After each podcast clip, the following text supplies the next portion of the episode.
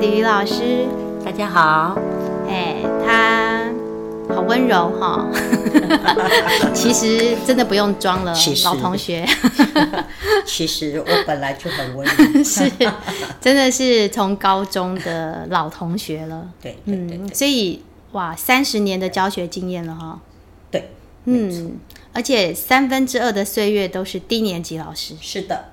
终于可以来补足我最不足的这一块。对，你都没有带过。对，我完全没有带过低，因为要带低年级老师呢，一开始一定要是有一些相对的势力 在学校。也还好啦，那时候下小一也是一个机缘。嗯，基本上每个学校都有一套他们的游戏规则。嗯，那我们当时就是。所谓的积分嘛，积分的方法，所以因为其实我早期是带中年级，可是中年级带了十年之后，我有一个领悟，嗯，就是三年级孩子其实是六个小学六个年段里面，我觉得最可爱的一个年段，是，但是呢，呃，你去带了之后，你就发现，就是。有一些常规，一些基础常规，嗯，因为他们在一二年级也是受到其他老师的影响，所以有时候三年级你要做一些所谓的调整，嗯，不是那么容易。于是有一年我就想，哎，我为什么不下到直接下到对，下到一年级？虽然他们幼稚园的基础教育也还是会有影响。但是起码在小学这个六个年段当中，嗯、小一就是最基础的。嗯，那我当时的想法是觉得说，他们就很像白纸。嗯，那我想让它变红就变红，嗯、我想让它变蓝就变蓝。嗯、我当时下小一的想法是基于这个理由。嗯嗯，对对，对真的哎，我后来我刚刚说一开始是因为没有视力下不去，然后到后来我看到那个。小一老师们批改簿子的样子，我就死了这条心了，因为我做不到。为什么？可能或许每个老师的那特色不一样。嗯、那我看到那老师就是那种，比方说那个字在格子里面有没有？嗯、他必须在什么位置？哦，对。然后哪里要勾起来，哪里要翘起来，对，这很重要啊。我们的国字就漂亮在这些地方啊。的，对呀、啊，嗯。而且孩子就是从注音符号嘛，比较图像，慢慢进化到所谓的文字。嗯、所以在基础的时候，点啊、挑啊、捺啊、勾啊，这个都非常重要。真的要致敬。对。这这个真的是完全。超乎我的想象，因为秃驴，我刚刚说过，我们是高中老同学哦。我们吕吕老师呢，以前就是那种非常帅气的，对对对对，对，那种在女校里面是会有爱慕者的那种帅气女生。我一点都不想。最近开同学会，所以有很多这种内多感触，很多内幕，真的。对，所以只有我们亲近的人知道，他其实很厉害，他是那种手工达人。之前你只要看到，哎、欸，他最近又送我什么包，什么什么东西，你就知道，哎、欸，最近又在流行什么手作。对，后来当老师之后又更厉害，又跨足了那甜点界。并并没有，这个就小小的娱乐一下。吕 吕老师给我的感觉就是，他做什么事情都非常条理分明，而且有效率。对，就时间管理大师。对对对对，嗯。关于时间，我就从小我自己就会做好分配，因为我觉得时间很重要。如果你能把你自己的时间规划好、管理好，其实可以得到很多。是。那包括我后来，我教学生，教我自己的孩子。其实从小我也是灌输他们这些观念，所以在学校呢，如果就跟我们同一所学校，同事就会观察到小朋友跟我跟一段时间之后，就会 就会相当会管理时间。嗯，对，因为这个潜移默化，你在带他们的过程当中，就是会是会会教育他们，是。身教跟敬教，对对，非常重要。嗯，所以我们刚刚提到说快开学了，就不止。小孩不止家长，其实老师也很焦虑。对，小一啦，小一接新生的老师们会比较焦虑，是。因为呃，就是这几年，尤其前一阵子嘛，其实这批孩子刚好是这个线上课，嗯、他们幼稚园、嗯、因为就是疫情嘛，疫情已经两年多，刚好就是这一批的孩子，是。所以其实像我们今年，我因为我是一生二，嗯、所以我就。比较没有那么焦虑。是，对。但是据我所知，因为前几天我们上礼拜前几天备课，嗯，我小一的那批同事全部就很紧张。嗯嗯。当然，我们其实，在新生进来之前，我们很多我们自己本身学校老师本身也要做好很多事情。其实就很多杂事，必必须要事先去准备好。嗯嗯，对吧？还有我们今年学校比较特别的地方是，我们今年新生有七个班，嗯，可是里面老师其实老师们的呃资历都很深，嗯，但是很有趣的是，今年真正带过小一就是低年级的老师，七位当中只有两位，是，对，其他五位都有二十年以上的年资，可是。全部都没有带过小一，所以今年的他们特别的紧张。是，我记得就是真的，就像刚刚那个吕吕老师说的，一般新老师进到学校，其实学校就是有良知的，没有良知，有 就是有有比较有良心的学校呢，通常就会把新老师放中年级。对对，因为中年级就是承先启后嘛，对，就比较好上手。嗯、所以呢，低年级的老师通常就是因为孩子。进到一个完全陌生的场域，又那么小，对，所以他非常需要一个有经验的老师。吕吕老师有提到，就是他开始要建立一些规范，对，对，一些一些常规，嗯、好，很多东西我们讲学贵慎始，对，开始是最重要的，对，对，所以今天就要请吕吕老师跟我们讲一些 p e p l e 好，一个锦囊，让大家可以，哎，碰到什么事情打开来看一下，我怎么办？我怎么办？对啦，其实。就这几年的经验，其实家长本身哈也会嘛，新生家长啊小一要一进来，第一个大家最关心应该就是注音符号的学习啊，因为那在我们一上的课程，它就占了前十周，整整十周的时间。嗯，那但是因为现现在社会形态关系，其实很多父母小朋友在幼稚园早就接触过这些东西，嗯，所以我。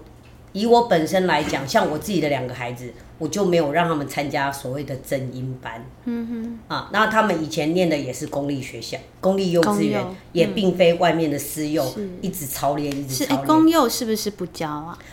公幼他不是不教，他是他该教的都有教，只是他在写写、嗯、的方面，他没有像私幼。哦他写的那么多，他可能让他用图画的方式，呃呃，我不是很正规告诉你，哦，波你要写一行，啊，波你要写一行，他不是这样，他让你就从游戏当中，然后甚至图画，那甚至吸管去折那个形状，哦，那很活对，会会从这些，其实现在公幼的课程也改变蛮多，是因为我我之前听到的是说公幼他是不教波波吗？并没有，并没有。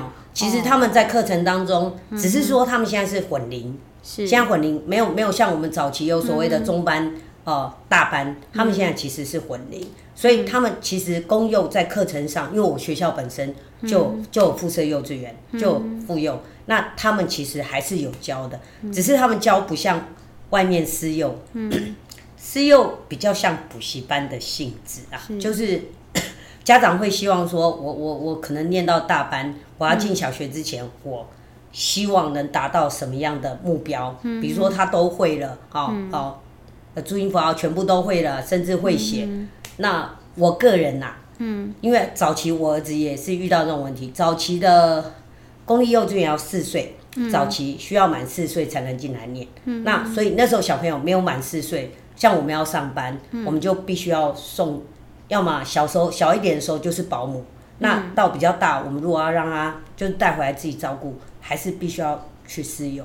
那我在私幼就遇过这样的问题。嗯，当时我的老大就三岁半接回来，那因为有个半年，半年他一定要念外面私立幼稚园，就不能进到公园，因为不足四岁。嗯，然后那时候他就在我家附近就一间公幼稚园，老师也蛮照顾他的，然后他在那边上课也还蛮开心的。嗯后来半年之后，我就告诉当时的老师说：“老师不好意思，呃，他四岁满四岁，我要带回学校的公幼。”然后当时老师其实很好，很年轻的一个老师，但是很有爱心，他就跟我说：“妈妈，你让他留下来啦，你你你，我跟你讲，你如果让他继续留在这边呢、啊，念中班跟大班，我跟你保证，到他念小一之前。”他可以学到，就是他的程度，我可以让他到已经小一的程度，就小一的东西他都学会。嗯哼，意思是说可以让我的孩子超前学。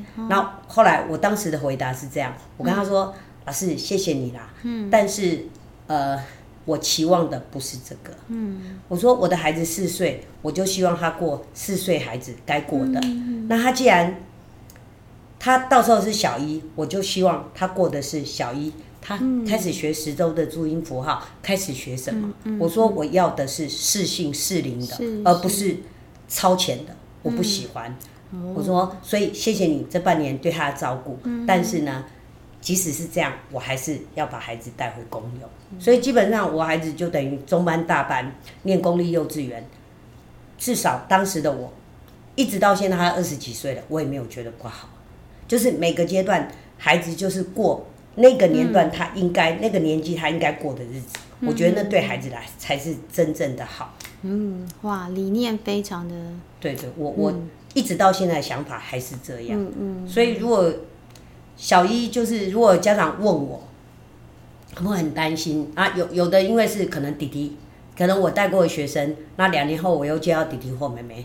那妈妈会问我说：“老师，一定要送去正音吗？”嗯，我说：“其实这真的是看个人啦、啊。”原来有正音这个东西啊！正音班呢、啊，外面现在安亲，他那个就会利用暑假的一两个月。哦，对，比如说你的孩子今年要念小一啦，嗯，他就会建议你放放大班，嗯嗯，毕幼稚园毕业之后来，嗯、就是来念正音。是对，那。我这么多年哦，我看下来，我不是说功课不重要，嗯，但是教了二十年的低年级，我的我的感受，我的领会是这样啊。我觉得有很多东西哦，念书这种东西半天生，我我不知道这样讲公不公平，嗯，但是就是说，呃，不会念书其实也不是太严重的事啊。嗯、我的意思是说，念书只是现在这么多元。这么多元，这么多条路，其中的一条。是。那当然啦，在小一来讲，因为注音符号的确是基础。如果说语文能力在注音符号这方面基础你就没有打好的话，孩子以后会比较辛苦。嗯。这是真的，因为你想，就是一个工具。对，因为它是一个工具。嗯。比如说你数学，你说哎呦，我很会计算呐，我的数学逻辑概念很好，可是遇到字，说真的。题目一一列出来，看不懂，你都看不懂，是你看不懂他的指示，那你怎么继续下一步？嗯、所以它不是不重要，而是我的想法是，呃，就是其实进小学之后，跟着老师的十周，嗯、以前很多家有一些家长事后才跟我们讲，他说：“嗯、老师，我听别人说哈，那个小学那个注音符号都没有再带。”哎，我说怎么可能呢？那我们前。整整一学期二十周，我们前十周就是扎扎实实，哦、就是从注音符号单音开始教。他说：“可是外面的那个安静班、补习班老师都说，对哎呦，你们一定要先……我刚刚就在怀疑，对，是他们放出来的风声。你们一定要先上，因为你们不上的话哦，到时候哦没有教啊。”我说真是冤枉啊，大人，我们真的有教，扎扎实实的十周，污名化了。对对对，所以我们并不是没有教，但是呢，这中间牵涉到孩子本身能力的问题啦。是。然后在学校，当然因为毕竟是公立小学嘛，我们还是有所谓的进度。那可能就是说，我们没有办法，因为一个班二三十个孩子，说真的，有时候能力上差异真的相当大。那。呃，就是可能有一些孩子就必须要半天之后，家长要可能要花一些时间。嗯嗯。那呃，比如说有些家长他觉得他就没有没有办法，也没有时间去教孩子，嗯、那案情就是第一个选择。嗯嗯，我觉得吕吕老师说的很好，真的很符合十二年国教适性扬才。对，就是他进到学校里面，或许他。这这方面的学习，因为我们只能取一个中间值的速度，对，对，那他可能需要比较久的时间，对，对，那可能就需要家长帮忙，对，对，在在课后呢，给他多一些复习，对，对，因为这在学校哈、哦，我们就你知道低年级五天的课当中，只有一天是整天课嘛，嗯，那其实低年级他正课来讲，大概就是国语、数学。那生活就是有关自然啊、音乐这方面，其实是比较轻松的。是。那国语就是一个比较重要的基础跟底子。那 就是孩子的值不一样，所以那有些家长他比如说他有时间，可他不会教，那其实你也不用担心，就可以请教老师。嗯，因为一来现在的教科书啊非常的棒，像注音手册呢，手册课本它后面就有注音卡、图卡。然后像我曾经就遇过一个家长，他非常年轻，那因为他工作的关系，他就是半天，呃，下半天下午下午到晚上，他其实是没有什么事。那小朋友。当时他小朋友是念公立幼稚园，嗯、那可能那时候他工作比较忙，老师联系上可能也没有联系好，所以他一到小一念了大概一两周，妈妈、嗯、就有点担心，嗯、因为他发现孩子不太跟得上。嗯、那后来我有发现一个问题，第一个就是视力，好，嗯、那个那个小女生她。就是视力有问题，嗯、所以变成我们在课堂上，就算电子书啊、电子白板啊，那个秀她有时候看不到。嗯、那这个问题我有发现到，就请妈妈老师是怎么发现的？因为因为那她个头长得很高，嗯、那本来我是。因为一开始进来，其实我们只有一些孩子的基本资料。嗯、那像视力这方面，我们都要大概等一个月，等学校会去测。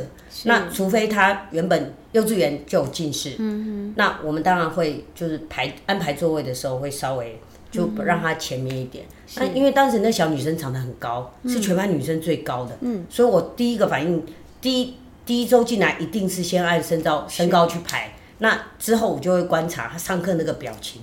后来发现，哎、他一直在，就是眯眼睛。对，嗯、后来观察一个礼拜之后，他妈妈才告诉我，跟我说，呃，老师他坐在后面都不太看得清楚。嗯嗯、那问题是，他长得真的很高。是。我只要把他往前，不要说挪到，我们大概现在就二几个孩子嘛，嗯、大概就是五五五排啦，嗯、五排这样。我如果把他排在第三个，后面两个小孩子就看不到了。是。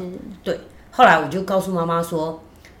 这不是位置的问题，是视力的问题。嗯、后来妈妈也还不错，妈妈立刻就带去，果然已经是近视。嗯、后来很快的时间，他就配了眼镜。嗯、配了眼镜之后，这个孩子呢，因为你知道现在小小朋友虽然是一年级，假设他们是逆眼，嗯、其实他们同班里面有可能相差到一岁。对，对，差距。那这个差距其实对孩子的能力也差很多。是那个小女生偏偏是八月底。他只要再晚七天生，他就是下一届的孩子，所以能力上其实他又比较吃亏。嗯嗯。那后来呢？妈妈有问我，那因为家里好像经济能力也没有办法让他，就说额外再去补安亲班。嗯。后来我就教妈妈，只能就就家里的，还有我就教他怎么利用那个课本手册后面那个注音符号，然后就是跟他聊一些方法，让他在家里。也可以去陪伴他练习这样子，对，所以基本上家长在这一块不用太担心啦，就是因为每个家庭的状况不一样。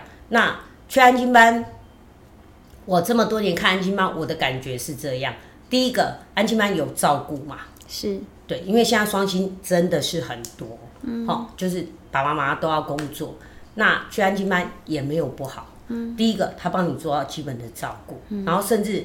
他超过学校安亲的学校课后班的时间，因为早期学校课后班只有到四点。嗯，那有些家长他五点六点才下班呐、那孩子这中间还是没有人可以拖。嗯，所以安亲班在这方面，我是觉得其实如果经济许可的话，也是一个不错的考虑啊。那第二个就是说，低年级的孩子，毕竟他的学的东西就比较没有那么复杂。嗯，所以而且是基础，所以一开始就算他学得慢。到安静班，他们有比较长的时间，嗯、就是有办法可以老师可以在个别再再去教他，嗯、然后甚至替他安排一些个别的练习。那说真的，这些在我们普通班比较没有办法做得到。嗯哼对，因为我们下课不是坐在那边闲，你要知道小一的孩子刚进来很可怕哎。是，你知道他们有多开心吗？因为他们发现 学校很像乐园，好大，而且好对多好玩的事情。对，所以下课十分钟，嗯，你知道吗？他们很好奇，然后很嗨，嗯，很开心。所以你如果你告诉他说，你你等一下上个洗手间，喝个水，回来找老师，你要。补什么东西，或要教你什么，他的脸色马上马上就天堂掉到地。是的，他就会很哀怨的说：“可是我想出去玩。”我告诉你，真的也不止低年级。你真的想想看，孩子其实他清醒的时间大部分都在学校度过，对对，对，然后你大半的时间他都要脑袋里面被塞一堆东西，嗯、那你真的需要时间让他放空一下，对，对，对，所以其实我们都会跟家长沟通，就是他在家里。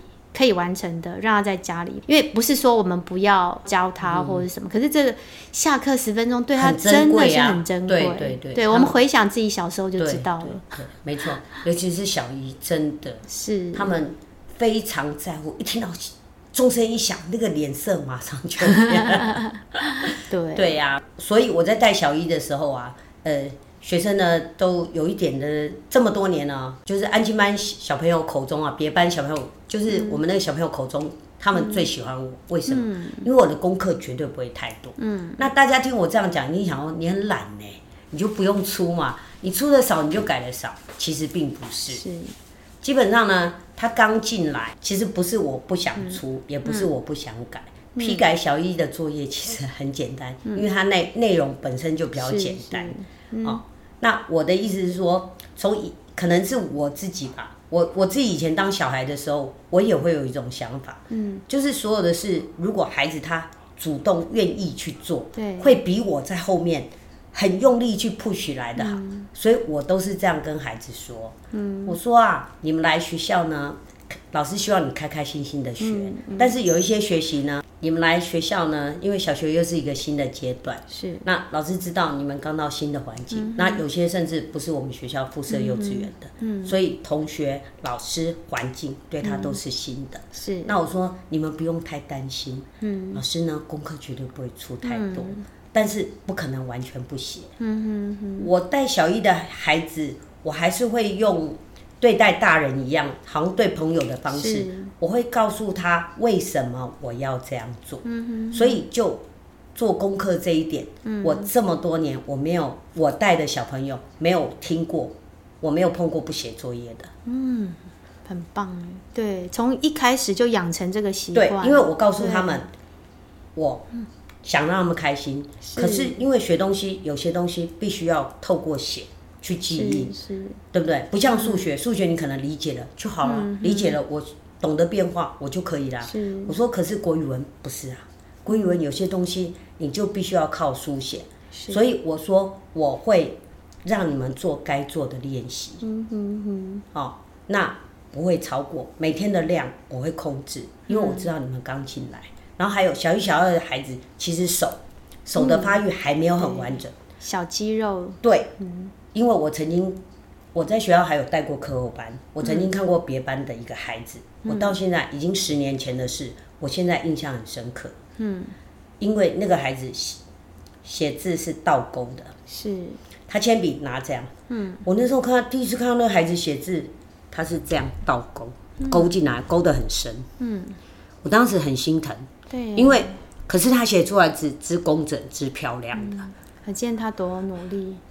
那就是因为太小，很小去握笔，嗯、那当时他的手没有力气，嗯、所以他必须靠这样支撑，所以养成他后来是这样写字。我那时候看到他已经是一下，嗯、我带到他那时候，我曾经想过要帮他调整，可是他说他已经从中班嘛就开始拿笔，啊、然后那时候为了要写东西，他必须要用力，所以他必须要靠拳头这个底下。嗯所以他整个手是变形的。对呀、啊，这样子不行哎。对对呀。所以那时候我就看了，觉 得啊，怎么会让一个孩子？是，所以真的，一年级老师多重要啊！对 对，对，你看，像我们有时候中年级接到孩子，他那个已经养成的习惯，你要再去调他，又要对他，他会，因为他会不安心。对，他那样子写了两年，他觉得就算我们我们觉得他整个熬过来，那。也不是很好看，可是真的就是出在他握笔上。我都我常常说，你们是跟那支笔有仇是不是？为什么想把它掐死？他 就很用力的。对，因为不好，他没有控制。对，所以他们很很早，就是太早握笔，嗯，很可怕。你不不觉得也很可怜？所以如果学龄前真的要让孩子拿笔，其实建议啦，嗯，大班可以用那个胖胖的三角笔。对对对，现在有发明那种三角笔。然后不然中班如果真的要让他练习，嗯、也不要太早握那个太细的笔，你可能就从胖胖的嗯。那个彩色笔，嗯，有没有？彩色笔它比较粗，让他先去玩，嗯、那不要急着是。要去让他拿那个就是一年级那个比较细的笔，嗯、因为真的那个。你亲眼看到，你会很心疼。真的，爸爸妈妈真的要记得，嗯、就是鸣枪前跑步不一定是早跑早好，因为他还没有预备好那个能力，你可能反而就是适得其反，揠苗助长。他们其实新生刚进来的时候，手也都还不是很有力，嗯、所以你会发现他们写字会飘飘的，因为还还没有办法掌控的很好。那没关系，那个就是一个过渡。对，等到他们。基本的，像你刚才讲的，嗯、哪里要勾，哪里要撇，嗯、我们会在你看低年级的格子格子里面会有细的十字，那、嗯、我们就会告诉他，嗯、这个字就是一家人。嗯、那可能呃的假设的，好、这个白就是爸爸，那他稍微一点胖胖的、短短的，我们会用这样的方式去带他们。对，好，我突然想到一个问题，就是不久前我就是在 FB 上面看到那个。就是老师们之间的论战，就幼儿园老师跟那个国小，你赞不赞成呢？就是小医生一进来就自己抄联络簿，你有你会这样子做吗？我早期前十年我没有这么做，嗯、前十年的前两周，嗯，我们是帮他们打好单子，嗯、然后贴上去的，嗯、可是近十年，嗯，因为其实前我教书。就等于我十年是中年级嘛，是。后来我低年级的前十年，那时候我都是用让他们，就是我帮他贴好，就是每天联络簿前两周，我会告诉他们内容是什么，嗯、但是他们不需要自己抄。是。可是到十年前开始，有一次那一年真的比较忙，不知道什么特殊状况，很忙，嗯、忙到我第一天我也来不及，然后我也没有空，我完全没有时间再去列印，再去帮他们贴好，嗯、然后就。只好硬着头皮，就是我说没关系，你、嗯嗯、就是跟着我抄，嗯、会多少写多少。嗯、那他们抄好了之后，我再回来，真的完全看不懂的地方，我再修。后来我发现，哎、做得到，他们做得到。嗯，于是十年前开始到这几年，嗯、我会让他们就慢慢抄。那我给的时间会很比较长，嗯、因为他们刚来。嗯、那有的甚至比较没有办法，就跟他说没关系，你看得懂多少，写得了多少，你就照那样写。对，所以这几年其实我是这样做。嗯、那以我在学校就目前遇到的状况，我觉得还好、欸，嗯、就是大部分都还可以。那当然也有那个，就他抄的可能回去家长一定看不懂，是那那个我就会再收回来再。哦，嗯、就是你会有一个对，我我会再补救，对但是我就不会去怪他说你抄成这样，你爸爸都会看不懂，因为他毕竟刚来而已。嗯、那抄着抄着。还是有一些，他们能力慢慢就会变好，是是，所以我是会新生进来，我就会直接让他抄，嗯、但是抄我跟你说，我会收回来看，嗯，然后看了之后真的不行的，就是比如说泰山，他因为他们位置没有办法调整的很好，那那个我就会再补强，所以目前为止我这几班十年来这几班倒是这方面没有太大的问题，嗯，所以我有听到关键了，其实我觉得不是，倒不是说。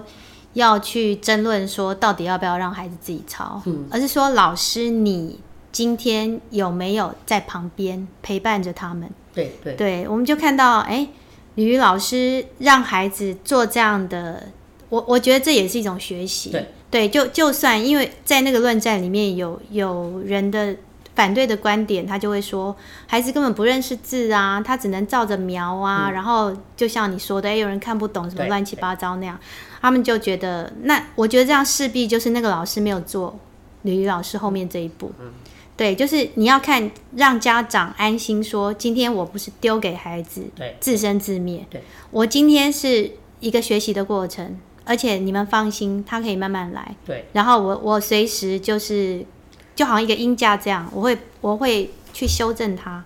对，对他他们在抄的中间，我就会去寻了。是是是。那其实，因为我们带很多年，看过很多孩子啊，嗯哼，大概看一下，你大概就知道基础能力差别，嗯嗯、所以我就会去旁边稍微帮一下。嗯，那最后真的没办法也没关系，嗯、反正回来之后我会在那个加上现在赖其实很方便，如果家长真的拿回去看不懂，其实他们都会在。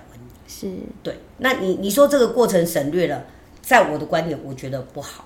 嗯哼，这个这个就让我想到，呃，我们以前早期就是也也那时候班级数比较多，嗯，然后那时候我们都带中年级，嗯，那因为因为那时候测验本啊什么的都是要花钱的嘛，嗯，那我记得当时我们那个学年的老师就蛮好，他就会负责出题，嗯，出好之后请学校帮我们印制，嗯，那我们就不用跟家长收钱。那个练习，但是它就有一个缺点，那个学习单你就要撕下来贴在本子上，因为我们怕孩子弄丢。是。那可能撕下来之后，我们就要贴。那我还记得当时我的做法是，因为他们已经三年级了，嗯，我教他们怎么用胶水，嗯，那当然一开始孩子会粘的丑丑的，有的会粘歪，可是我觉得这都 OK。对。对，训练之后，你就会发现他们就越来越厉害。贴到后来，因为我。我就觉得这个就是一个过程，因为从会从零到有，一定会有一个过程。如果这过程当中我都可以接受，做的不好什么都没有关系。可是如果你跳过这个过程，他永远就要依赖我们。其实呢，对他不是好事。是，我贴那个东西十分钟就可以完成，可是对孩子来讲，他少学了很多。对，所以我记得那年记得很清楚，有一个同事对孩子非常的好，嗯，他就整整两年，三四年级那两年。他都是帮他的孩子们去贴那些东西，可是到五年级就重新编班之后，五年级的同事就回馈说：“啊，怎么那个哪一班来的？什么都不会贴，就废武功了。”对，嗯、所以有时候不论是家家长啦或老师，就是你在帮他做的时候，嗯、其实你要看是什么事情，有些。你一旦做了，对你来讲十分钟就完成的事，我不用等孩子弄了一节课还弄不好。嗯、可是如果没有这个等待，等于我们剥夺了他们在学的机会。会对，真的，所以我都可以接受说，没关系，老师我我弄的手都是胶水，有什么关系？我们等下去洗洗就好啦。是。可是几次之后，你会发现他。粘得越来越好，他慢慢就老师，我已经会自己做。我说对呀，你就是很厉害啊，本来就是啊。我说你去学骑车，爸爸妈妈带你去学骑脚踏车，谁这么厉害，一上去就可以自己来呢？嗯，中间难免都摔过吧。我说你这学东西就是这样，所以像这方面，你关于联络部这个，我从那次开始我就让他们自己抄。但是我跟你说，后面的动作很重要，我一定收回来看，然后。再再帮他补强一下，那其实那个后来你要补的地方会越来越少，因为他们越来越强大，就就学到啦，就就 OK 啊，然后家长也都可以接受。嗯，中年级接到之后，我们就很明显会看到孩子能力的落差，然后中年级之后，其实我们就会有不同的方式。那其实家长也要跟着孩子升级。对，刚刚提到他们低年级老师都会收回去看嘛。对对，那其实像我到中年级，我的做法就是，你们写完之后我不看，孩子一开始还是会说，哎，老师要不要收回去？嗯、我就说你们现在长大了。嗯、对，我说联络部其实是联络妈妈跟老师。对对，所以我看的是隔天来。然后妈妈有没有什么话要告诉我？嗯嗯、对，那你们如果没有把东西抄全，嗯、你们回去就要负责。嗯，对，你没有把学校的事情带回家，对，对对这就是你的责任。你可以犯错没关系，你这次没有做好，那我们下次注意一点。有一些家长就会焦虑说：“哎，我的孩子都没有办法做好，那老师你为什么不收回去看？”对，对，可是如果你要让让他检查到六年级吗？对、啊，觉得刚刚吕吕老师讲的一个非常棒，就是你要你要允许。对，允许孩子犯错，允许孩子没有做好，然后我们陪伴他，因为你知道人类文明的历程很多都是从尝试错误开始。人家发明电灯失败了几次啊？对呀，对啊，你孩子这小 case 真的不用紧张。对，对啊，嗯，爸妈，因为现在孩子真的生的比较少，是大家孩子都生的很少，所以其实大家都相当照顾。嗯，我曾经遇过一个孩子。他光照顾他家里人，阿公阿妈，反正家家有五个，嗯、五五个大人的心思注意力全在这个孩子身上，是，那相对的那孩子压力也很大，因为大家随时都盯着他。没错，对，好，所以这个我们就放到下一集来说。对，因为一来我们时间差不多，嗯、二来是我们其实这一集就是集中在讲一些，哎，他刚上学校的时候，好一些刚刚讲联络簿啊，嗯、啊，或或者一些呃注音符号，对，这个其实都是家长很焦虑的。那我觉得家长如果碰到吕吕老师，应该会觉得很放心。我们现场还有很多很棒的老师，是对，所以家长真的可以先放下自己的焦虑。对，对，那我们下一集就要进入孩子的内心世界。我们要来谈谈生离死别、分离焦虑。Oh, 对对对对，对，还有刚刚说的哇，可能承载了一家人的注意力来到了学校。对，我听说还有那种开学第一天，然后所有的家长要来接孩子的时候，我朋友讲的，他说他下车之后发现哇。所有的人都准备好相机了，那个手机有没有都准备好要录影了？我的孩子走出校门的第一天，对，很好笑。对，大家都是以一种那种哇，非常关注孩子这个心情来做。对，那我们下一集就来谈这个让大家又害又怕的新生第一天。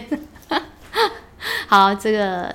我们先跟大家说再见，下次拜拜，下次见。嗯